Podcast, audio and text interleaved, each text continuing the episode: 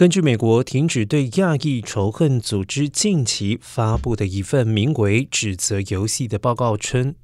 在这类不当言论的煽动之下，亚裔人士被当作成新冠疫情和美国经济、国家安全问题的罪魁祸首。而该报告分析了二零二一年三月到二零二二年三月期间发生的一万一千四百六十七起仇恨亚太裔人士事件，结果发现两千两百五十五起事件约百分之二十与责难亚裔的煽动性言论有关，而且其中百分之九十六与将新冠疫情归咎于与亚裔有关。